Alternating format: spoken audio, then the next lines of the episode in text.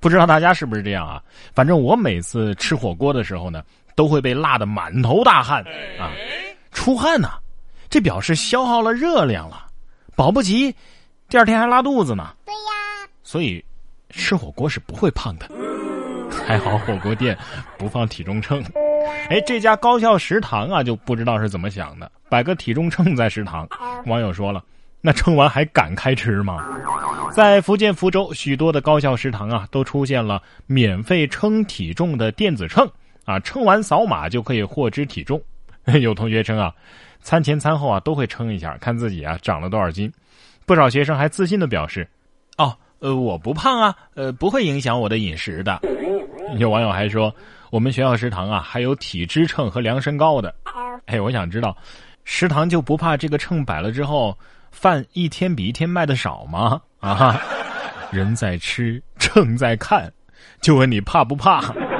不过呢，也有可能是我们误会了啊。万一这秤是用来称菜、称猪肉什么的呢？啊，跟摆体重秤的食堂不同，这家饭店呢摆了一只说话带东北味儿的八哥，会背诗词，能报菜名，还会表白呢，成了这家饭店的招牌了。枯等老树昏鸦，小桥流水人家，我爱你真漂亮。米饭、水饺，那这是黑龙江鹤岗的一个饭店的老板呢，养了两只小八哥啊，成了他家的金字招牌了。呃，其中一只呢，更是学会了背诗、对歌词儿、报菜名儿。很多的顾客呀，都是因为这两只八哥专门来店里吃饭的。你好，前明月光光，低头吃故乡。嗯，我家这两只小鸟，今年已经养五年了。朋友家养这个鸟，然后就在那买了两只。平时呢，就教它简单的说话，什么你好、欢迎。最后教它背背诗，哎，没想到它这么聪明，背好几首诗都能背下来。枯藤老树昏鸦，小桥流水人家，古道西风送啊。还会唱歌。八哥，我爱你。我爱你，就像你爱大大大大。这口音东北话十级呀，是吧？哎，这中间咋还卡碟了呢？啊！有网友说，又是别人家的八哥啊，我家的只会骂人。我告诉你，会骂人就不错了。有的人家的这个八哥，我见过还不会说话呢。别说八哥了，你家孩子三个月的时候会说话吗？看看别人家的孩子，三个月就开口说话，一岁就能和老外聊天儿幼升小的牛娃简历啊，是吓懵了网友了。哦，又到了一年一度的幼升小的时候了啊！据说上海的一家小学收取的简历啊，有各种如爱因斯坦转世一般的孩子。经过网选、机考、面试三轮之后啊，从八千多个孩子里边，最终挑选出了六十个录取，简直了！来感受一下这些呃过了海选的牛娃简历吧。什么老妈是复旦的硕士，老爸是清华的博士，三个半月就能开口说话，用英语聊杜莎和居里，还用法语问好。六个月的时候就夺得了全省第一。哇！还有在科技馆里给爸爸讲核反应堆原理、碱基配对以及 RNA 转录的。哎呀，这。这种孩子出生的时候是不是都天降祥瑞？不然的话，怎么配得上这么大的才华呀？啊！你们是真的秀，是天地万物之灵秀，是历史缺失的拼图，是文明遗漏的珍宝。你是限量款，你是绝版，是独苗，是天选之子。你是最后的晚餐，你是电，你是光，你是唯一的神话。所以我只想问一句：这些孩子。为什么还要上小学呢？啊，其实我小时候也挺天才的，很早就独立解决了人体多余水分排出与污水处理问题啊，为地球水循环做出了一定的贡献。啊，就是呃，学会了尿尿之后冲厕所。孩子活泼爱笑，成绩好，你也别高兴太早。这儿就有个小男孩啊，因为天才病被十一所学校退学了。亮亮。五官端正，身体发育良好，人也挺活泼的。数学经常考满分，语文也都在九十分以上。谁能想到啊？小学二年级的亮亮已经被三所幼儿园、八所小学勒令退学，理由是不适宜行为。原来啊，亮亮患有阿斯伯格综合症，人们将此症称之为“天才病”。据悉啊，天才病是属于高功能自闭症的一个特性啊，会有人际交往困难、语言交流困难以及行为模式刻板等等这样的表现。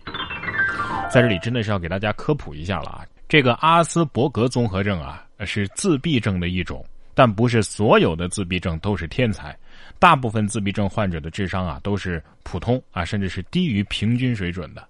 他们需要的不是这样的凤毛麟角的天才病友所带来的关注，而是我们真正的了解和包容。但是下面这些人，我真的是理解不了，更不能包容他们了。先说这个奇葩小偷，到孙悟空像供奉，说他是正义的化身，顽强勇敢。四月十号，福建泉州一家美术馆失窃了一尊齐天大圣孙悟空的木雕，因为外层是镀金的嘛，所以价值不菲。抓获小偷之后呢，令民警哭笑不得的是，嫌疑人称这孙大圣啊是正义的化身，准备在家里啊供奉起来，保佑自己的家人。偷偷回去，爱的供养啊！这正义的化身没跟你说偷东西是要被抓的吗？啊！旁边那关二爷你不考虑一下吗？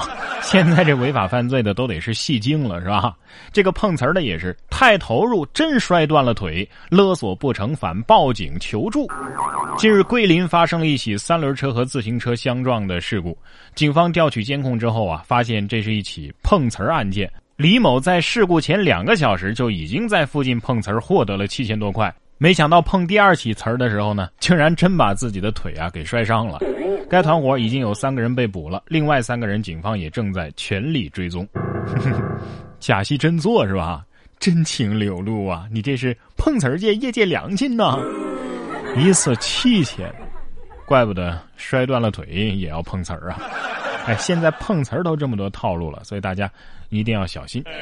大妈也不甘示弱呀！你看这五位大妈组团偷水晶，相互配合，确保每个人都不空手。李毅、李平、王一、王兰跟刘鑫这五个大妈啊是好闺蜜，在逛水晶城的时候看中了一些饰品，但是呢又嫌太贵了，呃又想要，于是就选择相互配合。经过努力，五位大妈都偷到了自己喜欢的饰品。